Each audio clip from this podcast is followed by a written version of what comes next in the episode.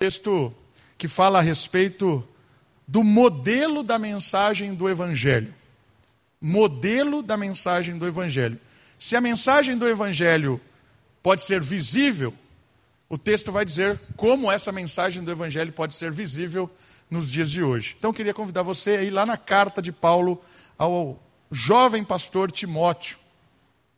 Carta de Paulo a Timóteo, capítulo 3, lá no Novo Testamento. Modelos visíveis da mensagem do Evangelho. Carta de Paulo a Timóteo, capítulo 3. Primeira carta de Paulo ao jovem pastor Timóteo, capítulo 3. Eu quero ler do 1 até o versículo 13. Timóteo 3, do 1 ao 13, o modelo da mensagem do Evangelho. Estão comigo? Acompanhe a leitura, por favor. Esta palavra é digna de crédito. Se alguém almeja ser bispo, presbítero, pastor, deseja algo excelente.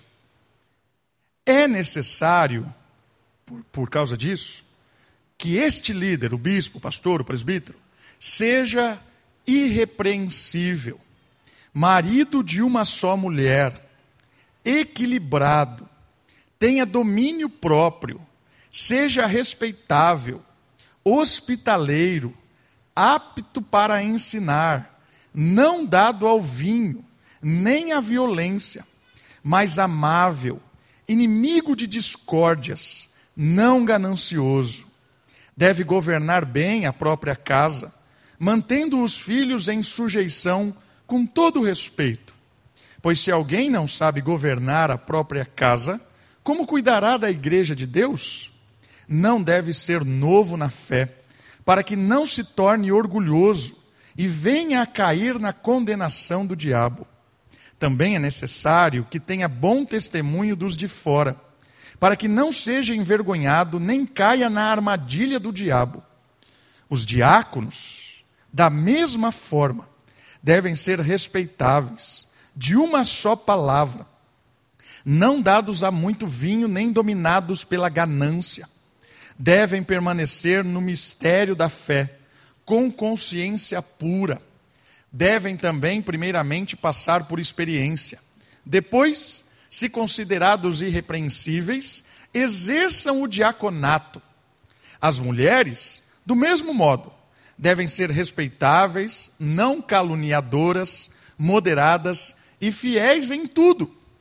Os diáconos devem ser maridos de uma só mulher e governar bem os filhos e a própria casa. Pois os que servirem bem como diáconos irão adquirir lugar de honra e muita confiança na fé que há em Cristo Jesus. Mesmo esperando encontrar-te em breve, escrevo estas coisas. E aqui ele vai finalizar com o mistério do Evangelho. Tem uma história de um pregador chamado Jonathan Edwards. Jonathan Edwards é bem conhecido no meio reformado e tem vários livros muito legais dele, até em português. Você pode pesquisar no Google e vai achar um material assim grande de Jonathan Edwards. E tem um, uma história que eu não sei se é verídica, mas é uma história que reflete bem o que nós estamos falando essa noite, nesse momento. Ele pregava e dizem que a pregação dele era sempre muito assistida, prestigiada. E um dia, perguntando por alguém que estava indo para a igreja, e reconhecidamente, notoriamente, aquele indivíduo que estava indo para a igreja ouvir Jonathan Edwards, não era cristão. E mais do que isso, ele não era nem. Não cria nem em Deus. Mas ele ia semanalmente ouvir Jonathan Edwards pregar, ensinar a palavra de Deus.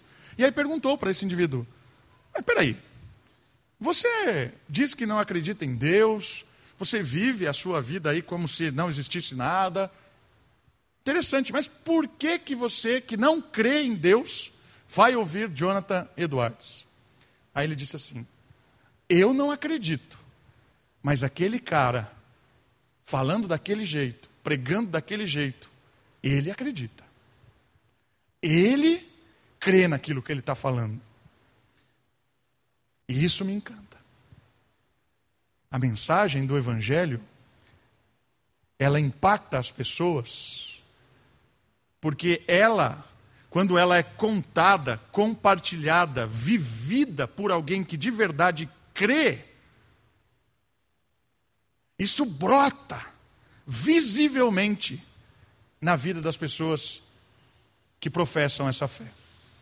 Qualquer pessoa na rua que convive com você, convive com alguém que se diz crente, essa pessoa é impactada por causa da vida dessa pessoa.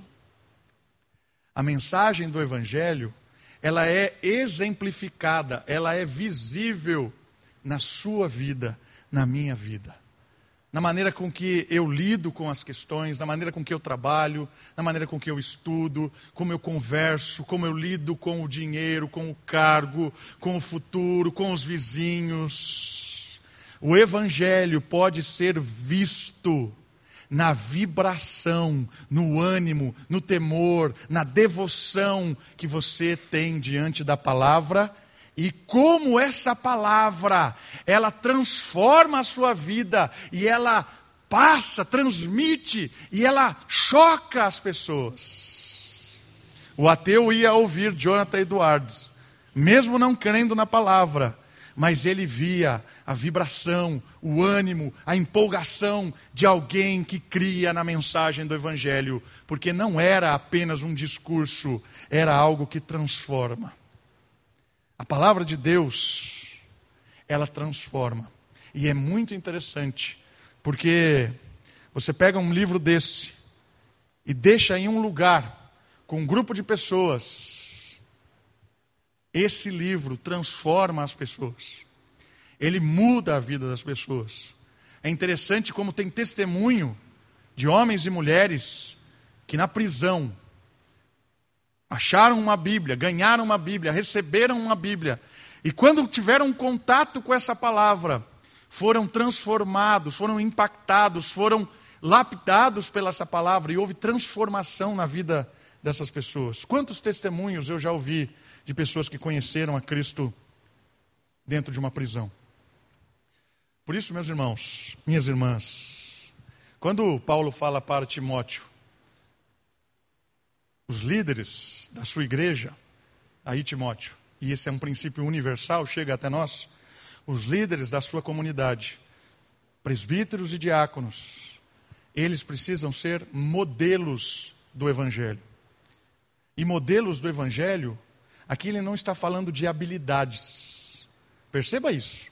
Não tem habilidade ali. Não é dom, talento. Não está falando assim, o líder tem que ser bom de oratória. O líder tem que ser alguém carismático. O líder tem que ter presença. Sete hábitos do homem eficaz. Né? Não é isso. Não é esse tipo de bobagem. Né? Não. Até o apto para ensinar, que parece ou pode ser visto como uma habilidade, não é uma habilidade. Aptidão para ensinar a palavra de Deus não é uma habilidade, é uma virtude. Ainda que a pessoa não seja um pregador, um bom professor, que a sua oratória, o seu jeito de ensinar, a sua didática não seja boa, o apto para ensinar é alguém que está tão preenchido do Evangelho, tão cheio de intimidade com Deus, que na sua fala, na sua simplicidade, na sua conversa, ele mostra a Deus. Aptidão a ensinar também é uma virtude de quem tem intimidade com Deus.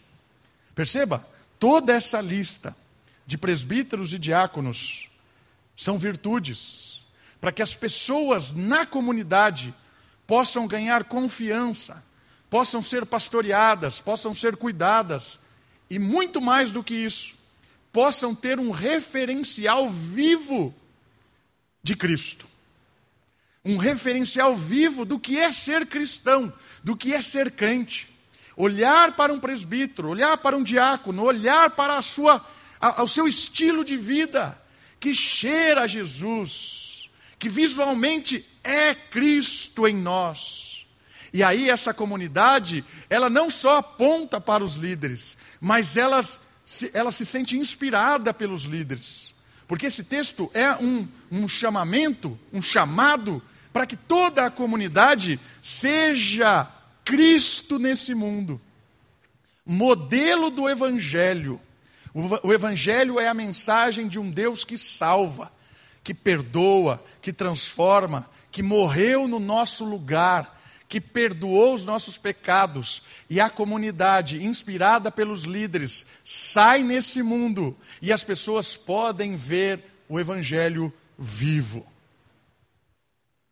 Olha que privilégio e que responsabilidade que nós temos como Igreja Presbiteriana Moriá, uma comunidade colocada no bairro São Domingos, na cidade de Americana, de sairmos daqui e mostrar como é o Evangelho vivo. Irmãos, isso é transformador, porque isso salva. E salvação aqui, não entenda só salvação no, no intuito ou no estilo reducionista. Às vezes nós crentes, quando falamos de salvação, a gente reduz o termo salvação. A gente só entende salvação da alma. Salvação é quando Jesus perdoa os pecados e vai para o céu. Não é isso. Salvação, em termos bíblicos, é livramento da morte, livramento da servidão do mundo, livramento das opressões deste mundo, livramento das coisas que nos levam para longe de Deus, livramento do nosso próprio ego. Nós somos salvos deste mundo mal, do jeito que eles caminham, das intenções que eles têm. E a partir dessa salvação que nós temos, nós começamos a viver de uma forma livres. E essa liberdade, ela atrai as pessoas. Elas querem saber como estamos livres, por que vivemos assim, por que gostamos disso, por que amamos no meio do caos. Aí é Cristo em você. Salvação é tirar pessoas da ilusão dessa vida. Por isso nós, primeiro, em primeiro momento, precisamos ser salvos. Precisamos ter usufruído, sentido Cristo em nós. Nós precisamos experimentar do perdão de Deus, do novo nascimento, da nova mente de Cristo em nós. Experimentar disso é reconhecer os pecados, se entregar a Cristo, converter-se, crer, experimentar da paternidade de Deus. Filhos de verdade, tem o, DNA, tem a digital de Jesus. Quando nós experimentamos disso, quando nós experimentamos disso, as pessoas vêm. Frutos de arrependimento.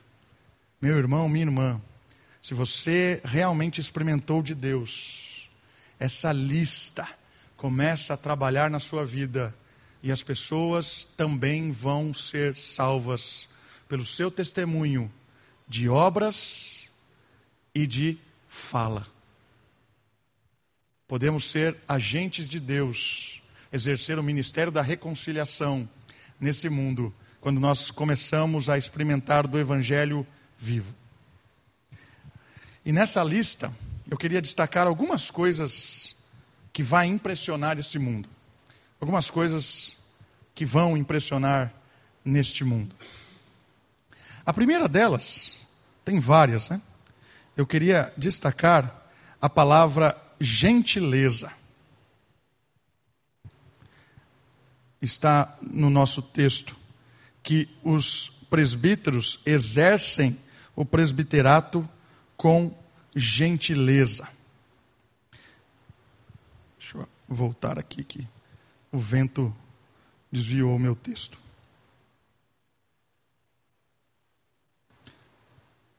Olha só, versículo 3. Não dado ao vinho, nem à violência, não à violência, mas gentil, amável, inimigo de discórdia, não ganancioso. Essa palavra gentileza, ela é muito interessante. Porque ser gentil é algo complicado nesse mundo.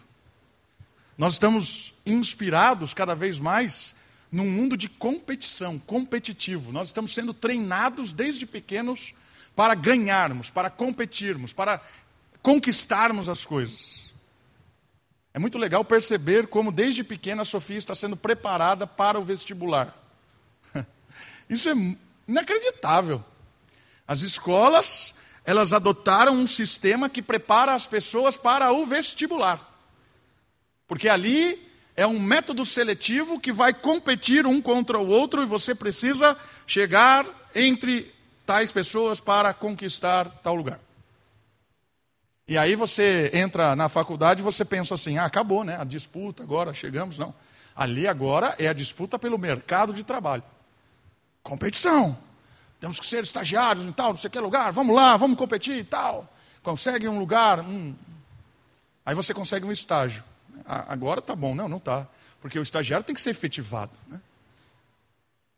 E aí de efetivado, nossa, entrei na empresa, maravilhoso, competição, mas você continua querendo superar e estar, maravilha. Agora na empresa está certo. Não, na empresa tem 44 degraus. É o nível 1, nível 2, nível 3 e tal. Você está no nível 44, você precisa chegar no 1. Quando você acha que vai acabar isso? Percebe como nós estamos sendo, momento a momento, gota a gota, ganhando um estilo de vida competitivo para entrar em um lugar, para conquistar algo, para ser efetivado em algum lugar, para ter uma carreira, ter não sei o quê. E aí, quando você percebe, a vida vira uma disputa, uma selva, uma luta, onde só sobrevivem os mais adaptáveis ou os melhores. É a escola dos melhores, é a faculdade dos melhores, é a empresa dos melhores, é não sei o que dos melhores. E a gentileza? A gentileza já era. A gentileza já era. É legal no livro de Atos, porque quando Lucas está descrevendo a igreja do início, ele dizia assim que aquela igreja tinha a simpatia do povo. E o que é a simpatia do povo? A palavra simpatia é a ideia de que a igreja, as pessoas, elas se simpatizavam pelas causas dos crentes. Elas se simpatizavam pelo sofrimento dos crentes. Elas se simpatizavam, elas olhavam com, com bons olhos, elas se sentiam bem quando elas viam a convicção que aquele povo tinha, a maneira com que eles viviam num mundo romano extremamente opressor. Eles se simpatizavam com aqueles homens e aquelas mulheres que viviam o cristianismo na veia. Tinham a simpatia do povo. Como que conquistaram isso? Pela gentileza de responder o mal com o bem, de preferir o outro do que a si mesmo, de abrir mão de coisas justas para o bem do outro. Isso é inverso ao mundo. Quando um presbítero é chamado para ser gentil, é muitas vezes o contrário do que acontece em muitas comunidades evangélicas, em muitas igrejas, em que o presbítero está sempre disputando o cargo, ele quer ganhar uma posição, ele quer estar em tal lugar, ele, quer, ele almeja, há um plano de carreira. Né? Primeiro você é obreiro, depois é não sei o quê, chega presbítero, aí vai ser o bispo. Né? Há um plano de carreira dentro da igreja, você vai ganhando partes. E aí a mentalidade de gentileza foi para onde? Já era. A marca de um líder cristão, a marca da gentileza, é alguém que cede o lugar para o outro. Percebe como isso aqui é louco? Eu confesso, a Bíblia é louca, ela está ela tá fora do cabo, ela está fora do eixo, ela está fora de tudo. Por isso que os pastores ficam falando às vezes, precisamos atualizar a Bíblia, precisamos atualizar. Porque se a gente não atualizar, essa Bíblia vai tirar a gente fora do mercado, da mídia, vai tirar a gente de tudo quanto é coisa. Que é uma loucura isso. A gentileza é uma loucura nesse mundo. Irmãos, quando formos gentis, quando respondermos o mal com o bem, esse mundo vai tremer. Cuida das coisas de Deus, que Deus cuida da sua reputação. Confia em Deus e o mais Ele fará. Aquele que começou a boa obra em nós, Ele há de terminar. Gentil, como Cristo foi gentil, até o último minuto. Sofrendo o que Ele sofreu, Ele foi gentil. Perdoa-os, porque não sabem o que fazem. Às vezes nós, reformados, temos a mania de olhar Jesus como rei, como Senhor, como soberano, como aquele que vem para julgar. Tudo isso é verdade. Mas a gente não viu isso ainda. A gente não viu Jesus como rei que vem para julgar, como rei para implantar o seu reino em definitivo. A gente não viu isso. O que, que a gente viu de Jesus? Um Jesus que foi gentil até a morte. Um Jesus que foi injustiçado em seis julgamentos ilegais e não abriu a boca. Um Jesus que foi até a morte e morte de cruz. Um Jesus que teve a ousadia de perdoar quem lhe matava. Isso é gentileza. Por isso, quando um presbítero é gentil, ele atrai as pessoas. Quando um crente uma irmã, um irmão é gentil, ele atrai as pessoas. Às vezes a gente acha que a gente tem que convencer as pessoas pela verdade do Evangelho. A verdade do Evangelho é a gentileza de Cristo em você. É a gentileza de Cristo agindo em você. A verdade pela verdade é pecado. Olha o que eu estou dizendo. A verdade pela verdade é pecado. O exemplo que eu disse hoje de manhã. Se você tem um cristal, imagine um cristal do tamanho desse copo. Genial, é a verdade. Você pega esse cristal, coloca num presente, põe um laço, entrega para a esposa. Ela abre e vai se surpreender pela verdade. Vai sorrir com a verdade. Vai vibrar com a verdade. Eu entreguei a verdade como um presente. Agora imagine eu pego esse cristal.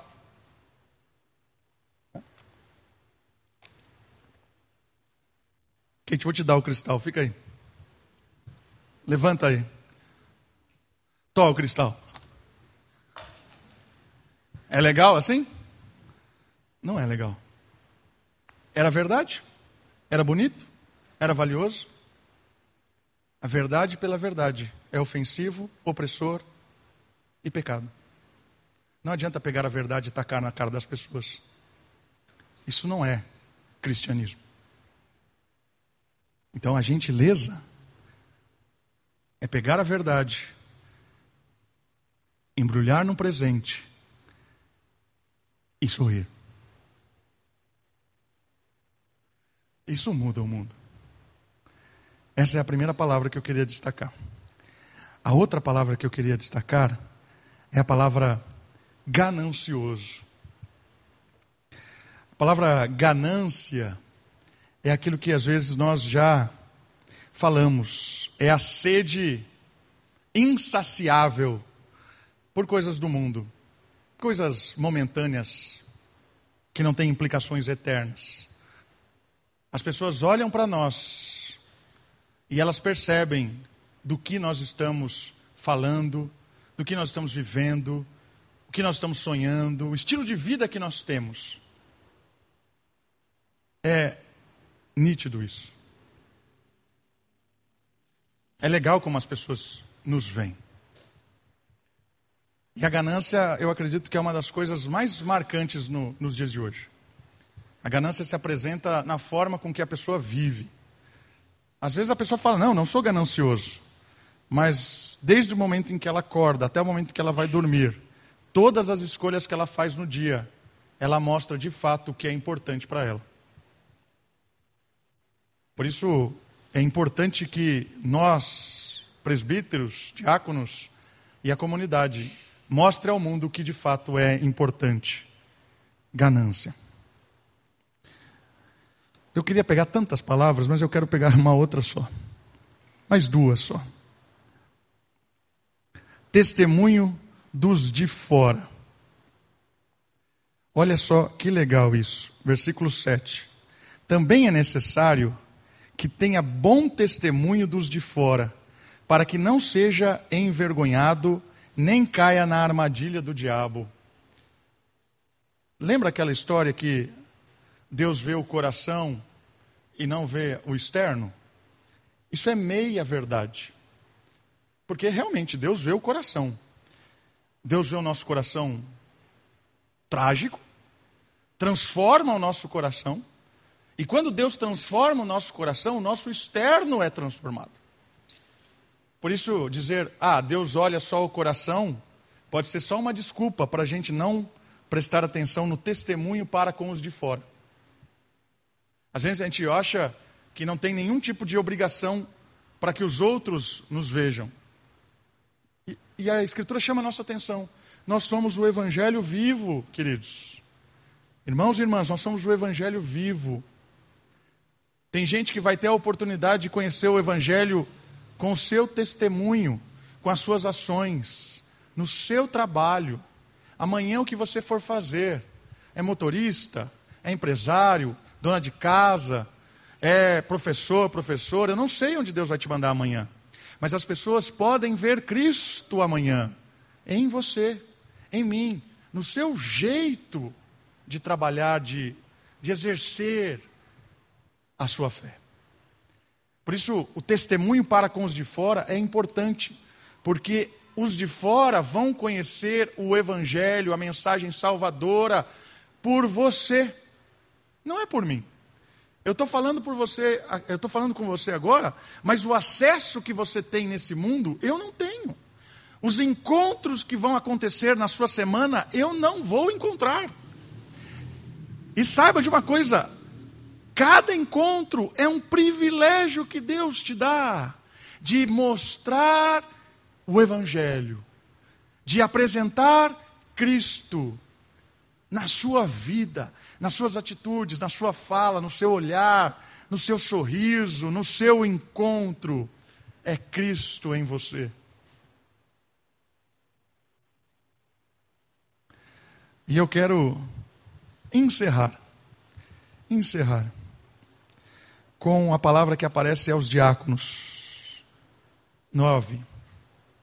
Devem permanecer no ministério da fé com consciência pura. Sabe o que é consciência pura? São homens e mulheres de palavra, de palavra única, porque tem consciência de quem é Deus. A marca da igreja, a marca da comunidade da fé, a marca do povo de Deus é a palavra honesta é a palavra segura. O que eu disse está dito. Se eu me comprometi, está comprometido. Se eu falei que vou fazer, farei. Isso está em falta. Porque a gente está num mundo muito obscuro. E você sabe como é, principalmente lidar com alguns assuntos que você não tem habilidade, e aí você precisa de ajuda de alguém, e você sabe que talvez aquela pessoa não seja tão de consciência pura. Pegue um carro, por exemplo. Eu não entendo nada de carro. Na verdade, eu não entendo nada de nada, na verdade. O cara vai olhar o carro e vai dizer assim: olha, Davi, o problema aí é o carburador, está entupido, tem não sei o que e tal. Eu não sei se é o carburador. E eu não tenho como descobrir. O máximo que eu posso fazer é ficar rodando o mundo ouvindo opiniões. A palavra da consciência pura é quando você vai num, num, num, mecânico e o cara diz é o carburador, e é o carburador. E às vezes, às vezes ele erra porque todo mundo erra, né? Às vezes ele achou que era o carburador, mas, mas ele foi honesto, ele entendeu que era o carburador. Imagina, nós saímos, saímos daqui, que tem um grupo mais ou menos de 100, 100, cento e poucas pessoas, com homens e mulheres que vão trabalhar amanhã com a consciência pura da fé. Aí você vai exercer a sua profissão. Você é professor, professora. Os alunos vão olhar para você e sabem que você está se esforçando para ensinar. Ensinar da melhor maneira possível. Se dedicar, se preparar, estar atento aos alunos. Consciência pura, limpa. Não porque eu estou correndo atrás de algum lugar. Não porque eu quero chegar em algum lugar. Não, estou aqui com esses alunos, mas a, a, minha intenção é ser universitário, dar aula na universidade. Agora estou aqui dando aula nessa escolinha aqui. Mas eu, eu vou conseguir, estou fazendo pós-graduação, estou fazendo isso aqui. Percebe? A pessoa está explorando aqueles alunos para almeja algo maior. Queridos, isso não é consciência pura. Ainda que você almeje dar aula na universidade, enquanto você está dando aula para crianças, que seja a melhor aula da sua vida. O melhor ensino que você pode transmitir, melhor, a melhor forma que você pode exercer aquilo. Isso é cristianismo. Pessoas comprometidas, com consciência pura, de que aquilo que Deus chamou para você fazer naquele momento, você vai fazer de forma limpa. Vou abençoar essas crianças, ainda que eu almeje a universidade, enquanto Deus me deu as crianças, vou dar o meu melhor. Isso é cristianismo, isso é consciência pura. Isso você aplica no corte de cabelo num salão de beleza. Isso você aplica na limpeza da sua casa. Isso você aplica no atendimento ao público no seu comércio. Isso você aplica no seu estudo. Quando você vai estudar, quando você vai estar numa sala de aula. Isso você aplica onde você quiser. Exercer a consciência pura é ser alguém que faz aquilo que Deus designou para você fazer de uma forma que glorifica a Ele, porque abençoa as pessoas com justiça. Imagina, cento e poucas pessoas saindo para a Americana essa semana, profissionais de consciência pura. Como essa cidade não vai melhorar? Diga.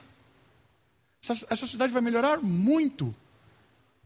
Só da Moriá se comprometer em ter uma consciência pura no que for fazer essa semana. Pessoas serão impactadas com a consciência pura de alguém que entende quem é Cristo entende o que ele fez por nós e sabe qual é a missão de mostrar a esse mundo luz, salvação, pureza, justiça, mostrar a esse mundo que dá para viver de uma forma diferente do que eles têm dito. Isso é salvação. Queridos, nessa breve reflexão de hoje, olhando para presbíteros e diáconos, são modelos do Evangelho olhando para vocês, comunidade Moriá, homens e mulheres, jovens, adolescentes, crianças, são modelos do Evangelho. Tem muita gente que está convertido a Deus, mas ainda não se converteu à missão de Deus. E a missão de Deus é levar este mundo à reconciliação. E só há reconciliação por meio da mensagem pregada e vivida por homens e mulheres comprometidos com a fé de consciência limpa. Vamos orar? Pai querido, muito obrigado. Obrigado pelo teu evangelho que transforma as nossas vidas. Obrigado pela tua palavra que é viva, eficaz, perdoadora, transformadora. Obrigado a Deus porque o Senhor nos, nos dá a oportunidade de viver neste mundo de uma forma diferente, de olhar para o Senhor estar livre, olhar para o Senhor e caminhar seguro, sem as ilusões tão passageiras dessa breve vida. Ó oh, Deus, nos ajude a sermos instrumentos neste nessa semana que começa. Que o Senhor dê a oportunidade para as donas de casa mostrarem como o Senhor é bom no lar. Donas de casa testemunharem do Evangelho para os vizinhos, para os seus encontros. Que o Senhor dê a oportunidade aos nossos comerciantes, que nos seus comércios sejam bênção, mostrem como é o teu reino, como é feito os negócios do Senhor. Cuida, Pai, dos nossos empresários, que as suas empresas sejam pontos de salvação, prosperem pela graça do Senhor, pela tua misericórdia, que sejam empresas abençoadas e abençoadoras. Cuida de cada funcionário, que trabalha no comércio, na indústria, no setor público, que na, trabalha na escola, na área de saúde, professores, todos, ó Deus, que sejam vínculos, vínculos de amor, testemunhas vivas do Senhor. Cuida, ó Pai, de cada estudante, de cada criança, de cada jovem. Cuida, ó Pai, de cada profissional dessa igreja. Cuida daqueles que são aposentados, viúvos, que moram só, que nessa semana possam ter oportunidades também de mostrar que o Senhor é bom, que a vida toda serviram ao Senhor e podem testemunhar do teu amor. Cuida, ó Deus, cuida da nossa igreja, que essa igreja seja um ponto de acolhimento, ponto de salvação aqui em Americana. Louvado seja o Senhor. Oramos no nome poderoso de Jesus Cristo. Amém.